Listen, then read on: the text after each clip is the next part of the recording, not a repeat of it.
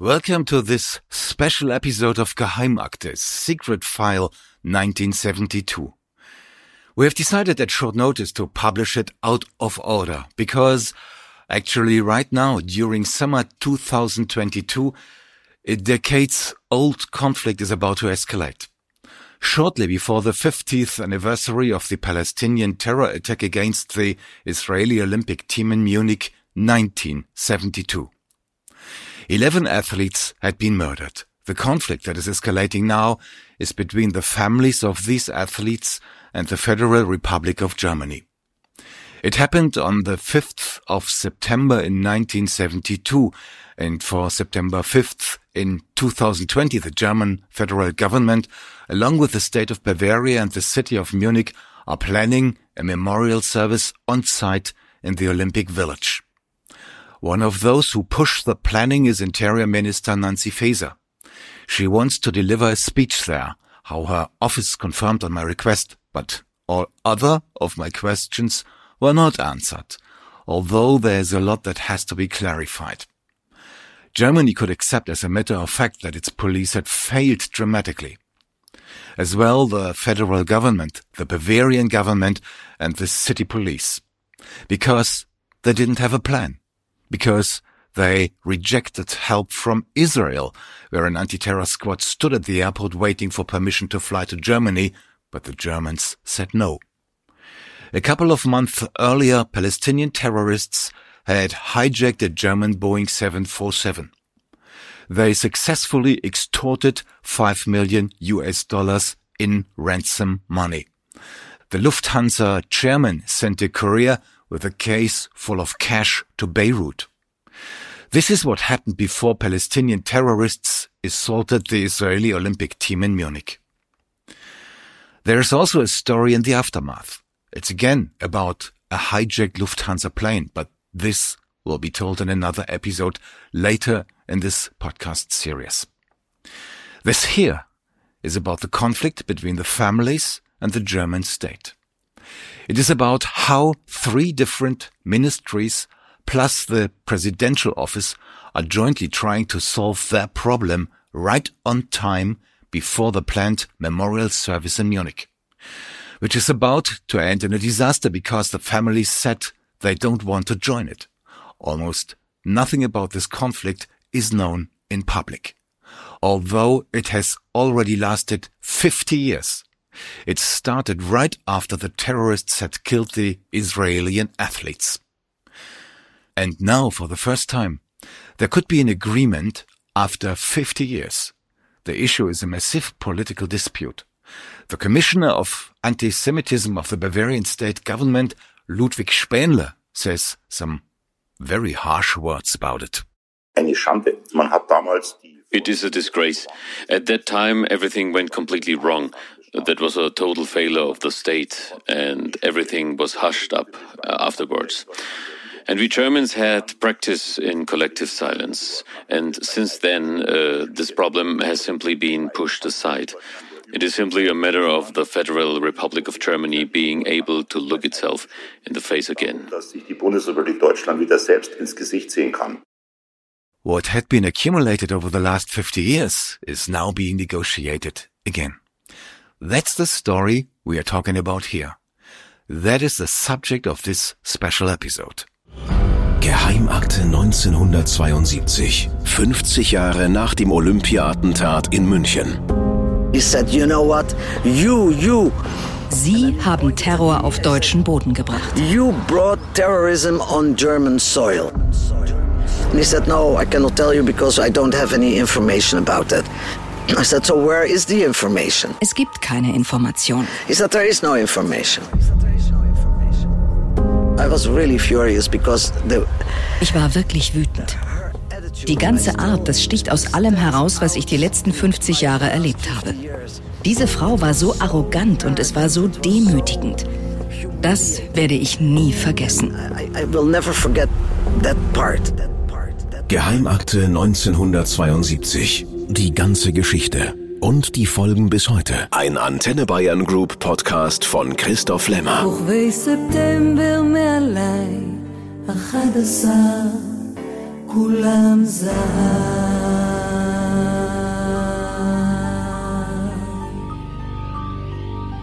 Sonderfolge 1 Ein alter Streit eskaliert. Welcome to this special edition. Its title in English reads An Old Dispute That Escalates, and it's about a police chief, the vice minister, and the struggle with Germany. Let's look back at what happened 50 years ago because that's when the struggle with Germany began. Two of the Israeli athletes had been shot and tortured shortly after the assault on September 5th. Later that night, Germany offered two helicopters so that the terrorists could escape with their remaining nine hostages. From the Olympic Village in Munich to the nearby Fürstenfeldbruck airfield. There, the police failed to free them. All of the hostages got shot by the terrorists. The next day, the German authorities brought the surviving team members into a room in an office tower or so, as Ankie Spitzer remembers, the wife of the killed fencer Andre Spitzer. We had to wait till the next morning. Back to where? Back to the place where they kept us with hundreds of policemen. I said, Where were you before? I said, You don't have to protect me anymore. And then we spent another another night. Uh, those that survived, they were totally hysterical. And then they took us at Where, six. where did you spend the other night? the whole night in that in that office where we, we were put in the in an office in the in the in the tower you know so and, and nobody on the 18th floor i was I, I still remember and you could not even get out or get in because there were three rings of soldiers around this place Can you describe that scene? Uh, I hardly can imagine how that is. Uh, how many people, how many rooms, how many beds or seats or chairs or there were there were no beds or anything. There were chairs. It was a totally empty room. Not a small room. It was not a hall but it was a totally bare room. And there were uh, chairs in, in against the wall. And there were like i think uh, like seven people who survived. And then we had of course the officials the head of the delegation the doctor of the delegation uh, and myself that was all and there were, were no beds, so we, we spent the whole night there, and and all these people that survived, they were crying. There were also two girls, two athletes, one swimmer and one athlete, and I just looked at them and I thought, what are they crying for? Because the worst thing already happened, and then we were taken at six o'clock in the morning from that nobody offered also a bed or, or something, you know, or something to eat. Or the only thing the doctor of the of the Israeli delegation went around with, um, how do you call it, Valium and things like this, you know, to yeah, things like this. So at six o'clock we were taken to the airport, and then they told me go into the airplane because now we are going to take all the coffins, the zerge, in, inside the the plane.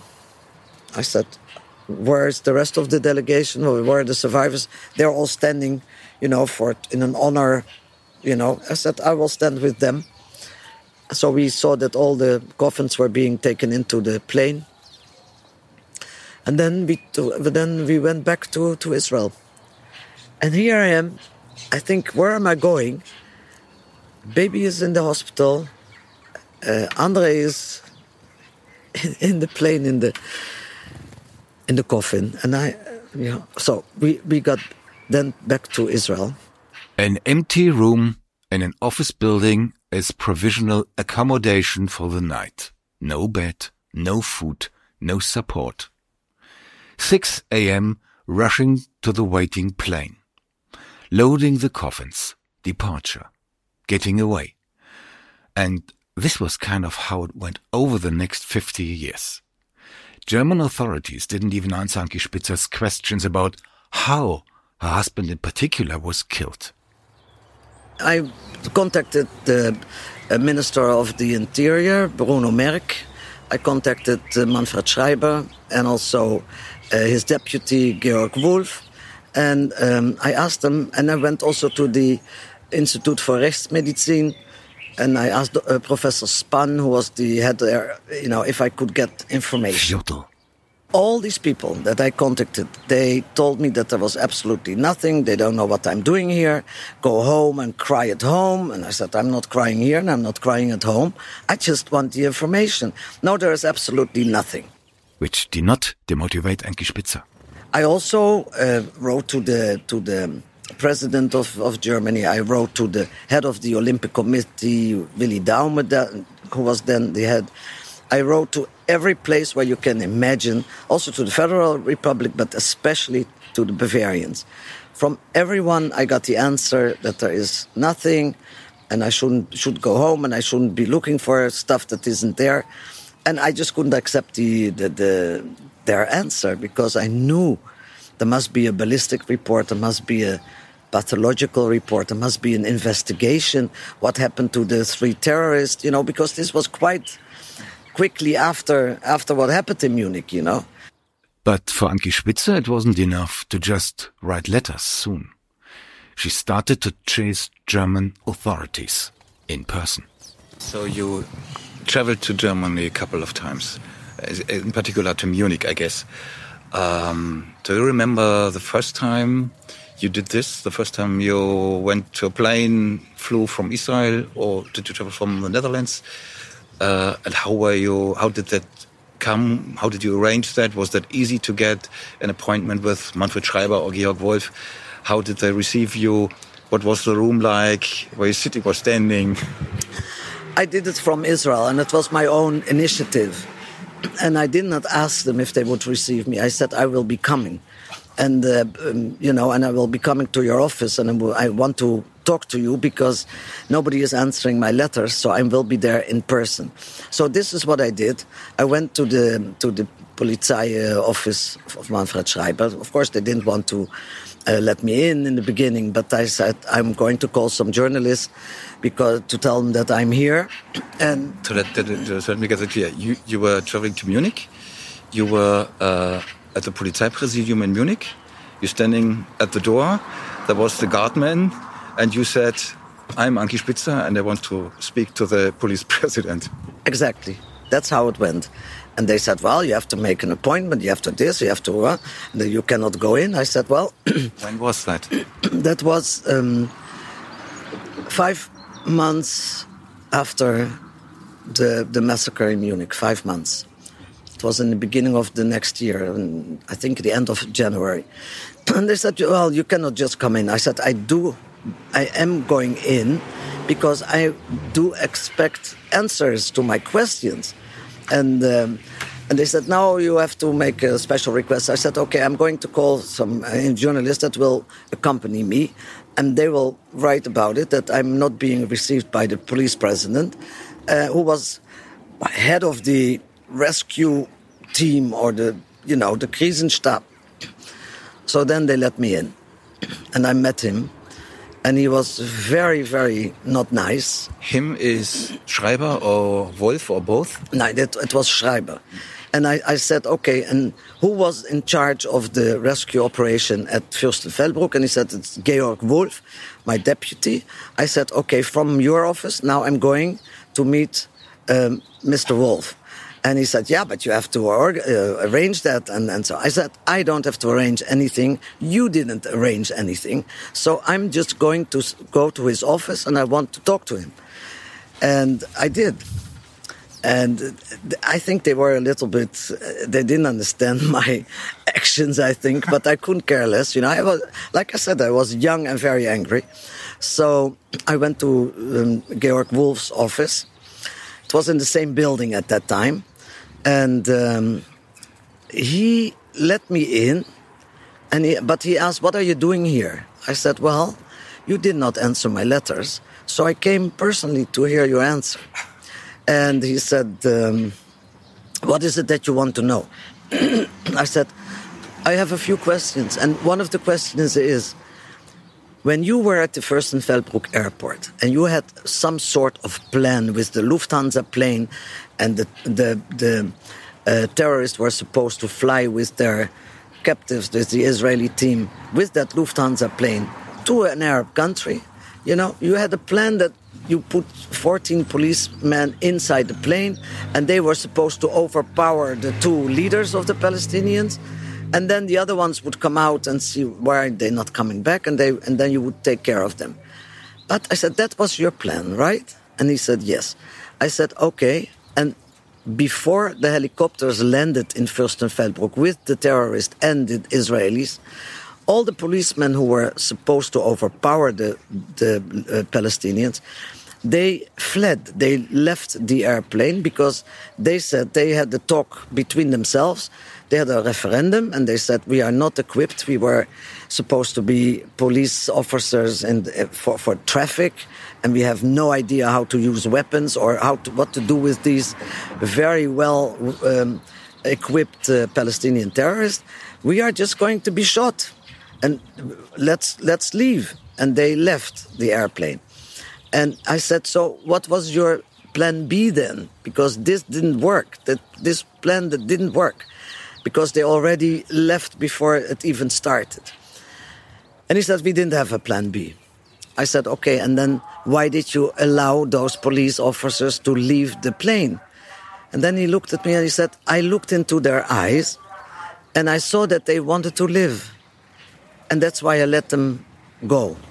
And I said, And did you look in the eyes of my husband, who was two minutes later in the helicopter with his hands tied and with his friends there?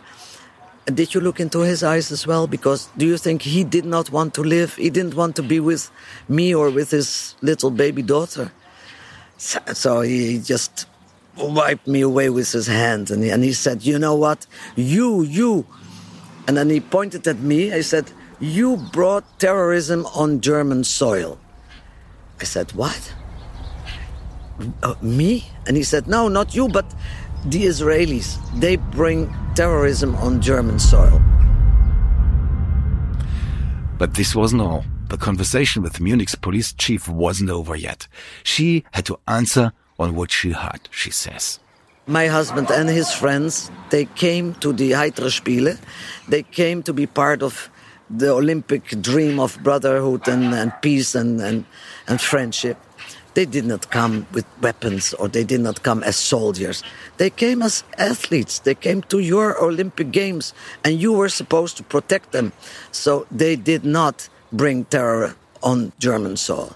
Whoever brought terrorism, at, at, at least talk about the Palestinians. And he said, well, these were freedom fighters. I said, again, these Palestinian terrorists were, yes, they were freedom fighters. So I understood that Mr.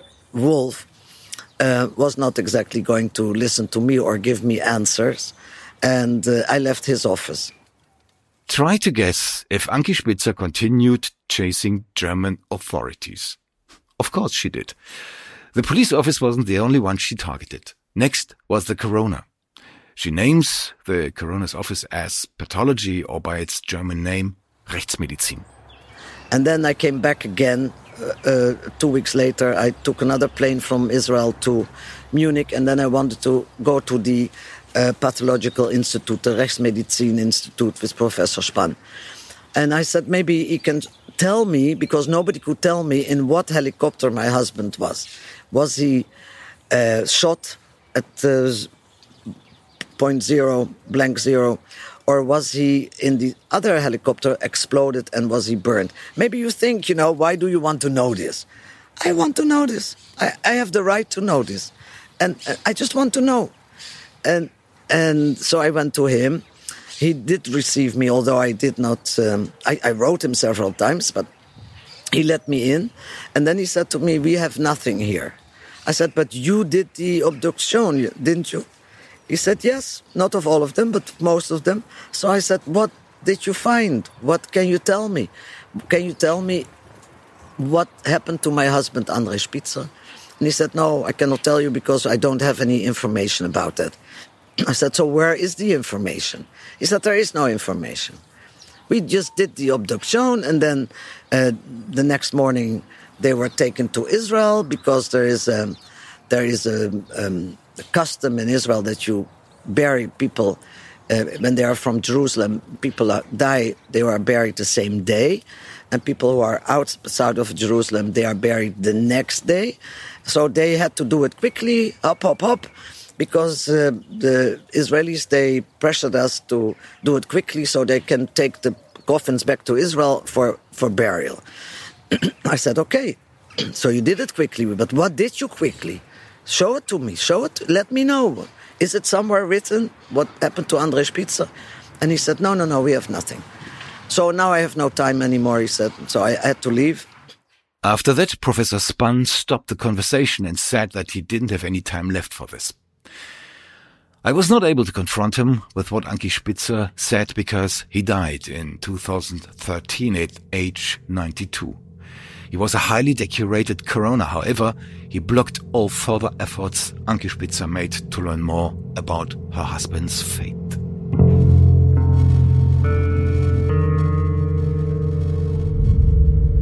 Twenty years later, we are now entering the 1990s.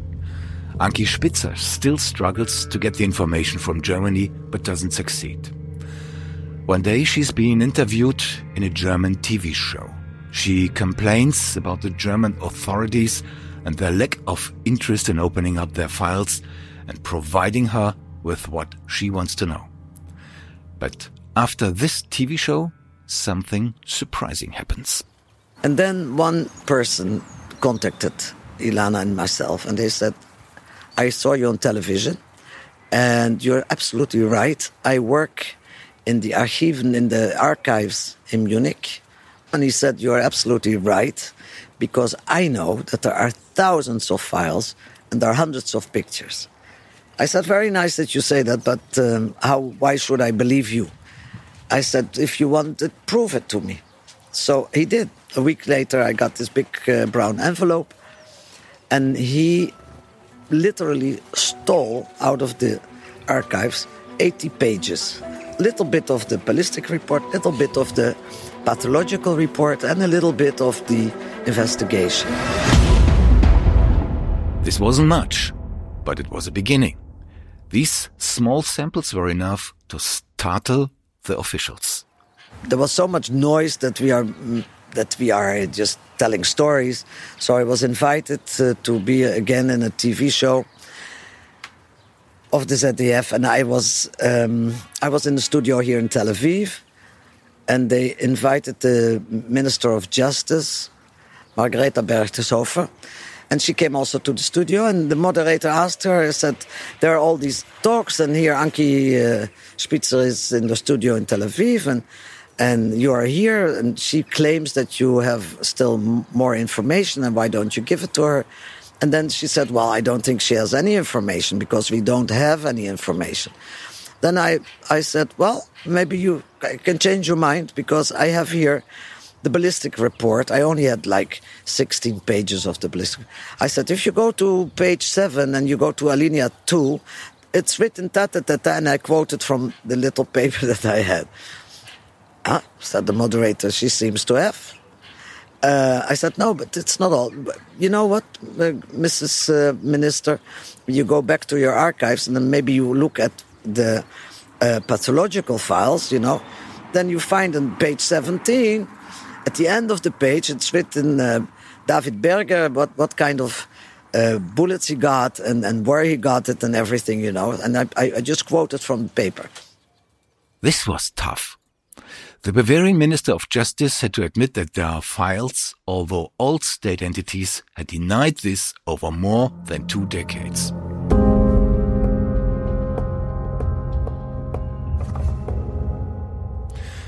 At this point, Ankie Spitzer and the other families of the killed athletes have had enough. They decided to sue Germany. But they didn't have the necessary budget for lawyers and fees to do so. Luckily for them, an anonymous spender granted their effort. They sued Germany, but lost two times. In both cases, the judges said they were too late. The case had been outdated. They decided to prepare a legal action at the German Constitutional Court, but again didn't have the money to do so. The, that was a, a, major problem, a major problem because it, I'm talking about millions, which we, we didn't have.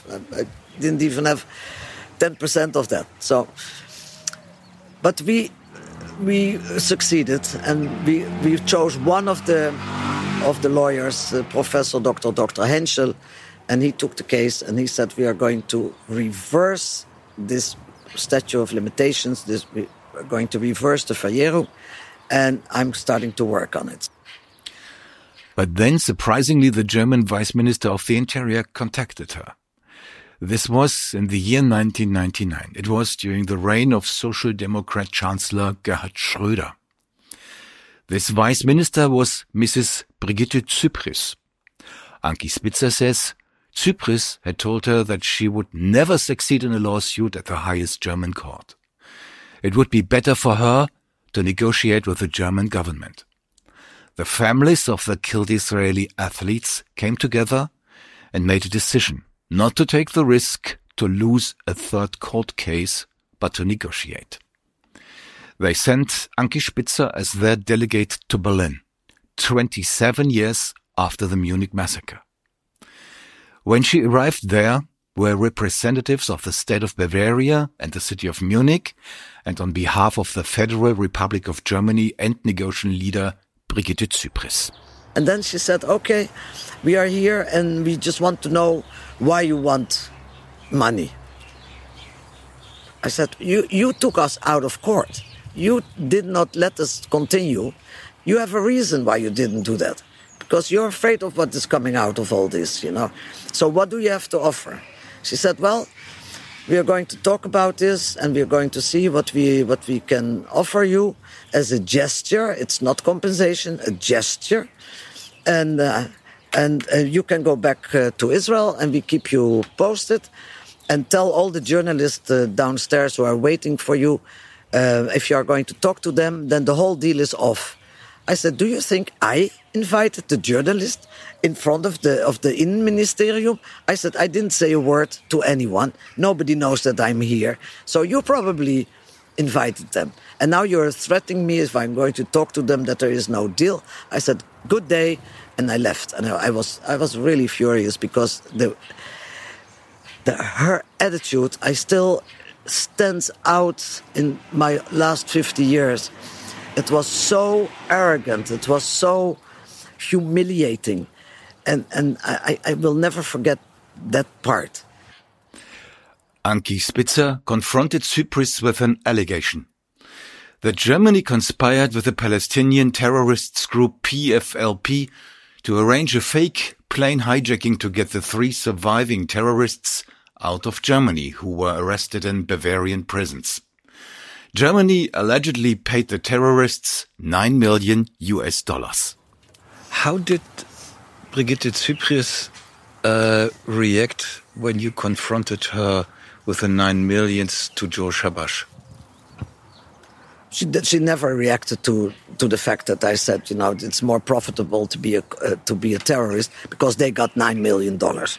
Did she deny what you said when you said that Germany paid nine million dollars to Joe Shabash? No, she didn't deny it, but she didn't react to it, you know, and and she took it as. An a very not nice saying of me that it is more profitable to be a terrorist. Can this really be true? I confronted Brigitte Zypries with what Ankie Spitzer says and asked her for an interview.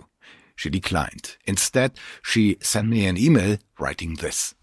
Dear Mr. Lemmer, I do not remember any such reproach. Yours sincerely, Brigitte Zypries. And about her negotiations she had with Ankie Spitzer, Zypries writes in another mail Dear Mr. Lemmer, it is now 23 years ago when we had the talks with Mrs. Spitzer. I do not have any notes in private. It's all within the files of the Federal Ministry for the Interior. Following my memory, there was a dissent about how much money the families of the victims already had received. The federal government had paid, but it was contentious what part of this the families had received, and if not, whose fault that was. For sure, I did not threaten her. Mrs. Spitzer was presenting herself as highly committed and had involved the media to emphasize her position by going public. Possibly I told her that such behavior could be contraindicated. At least this was my conviction as well during other meetings. For all your other questions, please refer to the Ministry of the Interior. Best sincerely, Brigitte Zypries. Of course, I sent my questions to the Ministry for the Interior as well. What was the reason for the government at Brigitte Zypries to negotiate with Ankie Spitzer? Why this late, 27 years after the Munich massacre? Was the planned court trial at the German High Court amongst the reasons? Well, the answer I received was a short email. Just this. The Ministry of the Interior basically does not comment on non public negotiations and lawsuits, and also not about any statements by former employees, including vice ministers.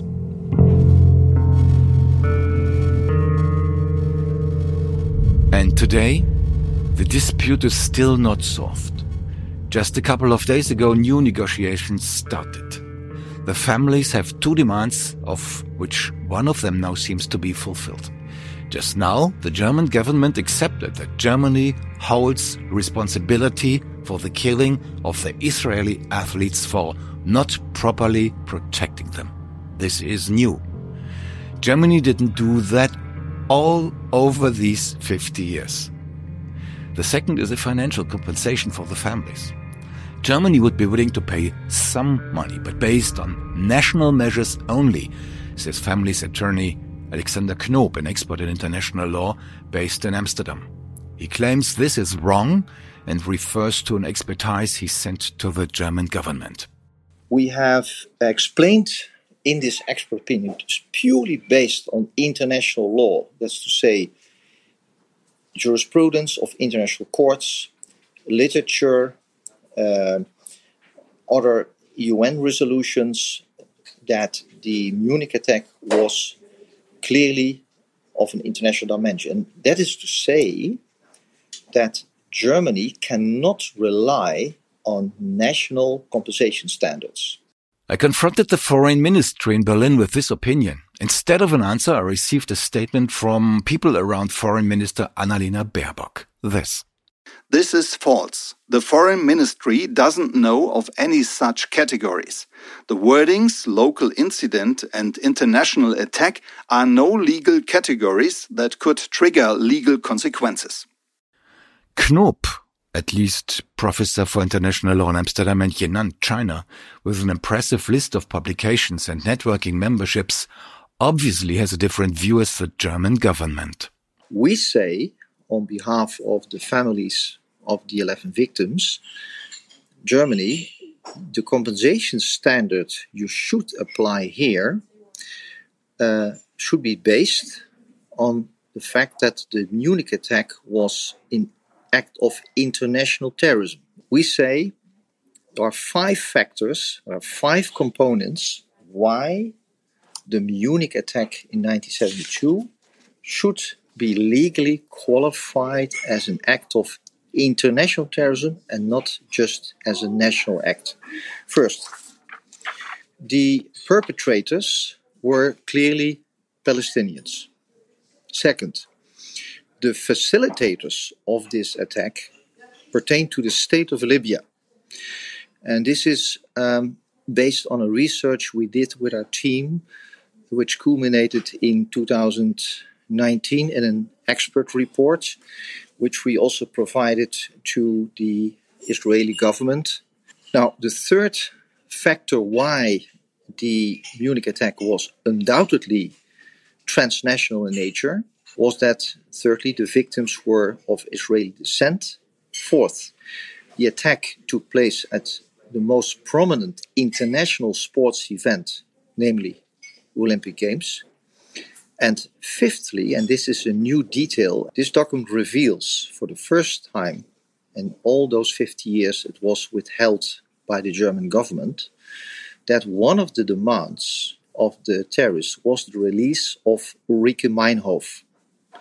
Ulrike Meinhof was at that time part of the movement Black September. Ulrike Meinhof was a left extremist German terrorist with ties to Palestinian groups and at the time of the Munich attack imprisoned in Germany.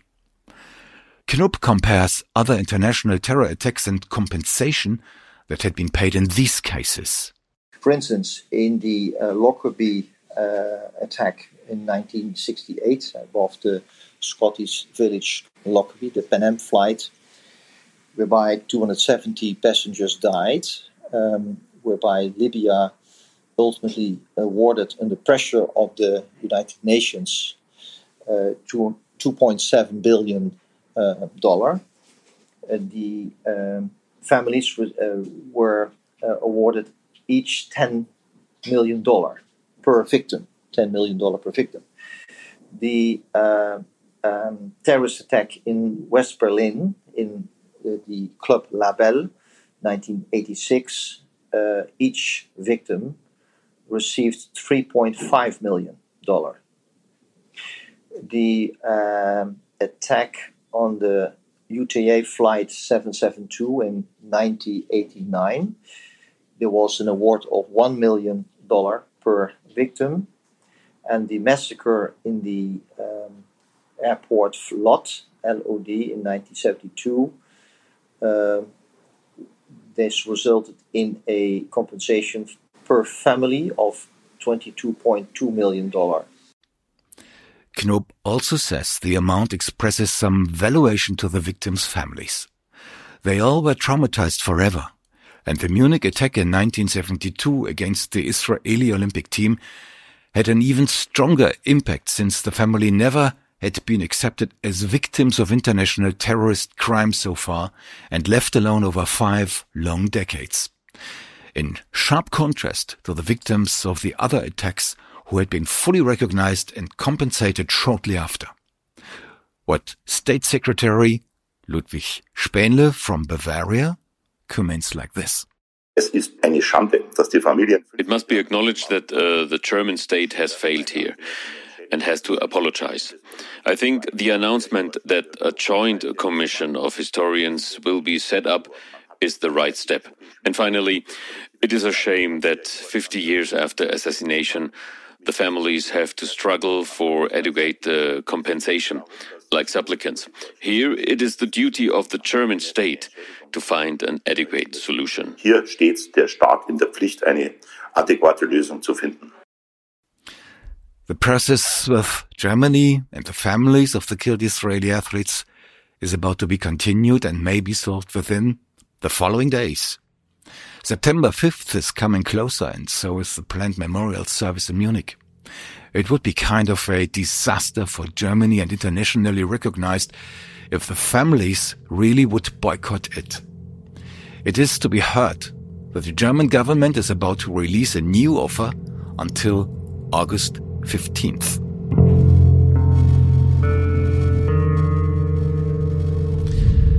So this was our special episode within the series Geheimakte 1972, Secret Files 1972. To cover the current news topicality and to explain what's behind it. Next, we return to our regular schedule. Our next episode is about how the Palestinian terrorists have been recruited and equipped. It's based on the interrogation protocols of the three surviving terrorists and files from German police and secret services. It's about Issa and Tony, the two operational leaders. You like this podcast? Consider writing a review, sharing it with your friends, or clicking like or full five stars. You feel you have something to contribute? Contact me via email to geheimakte at antenne.de. Geheimakte 1972.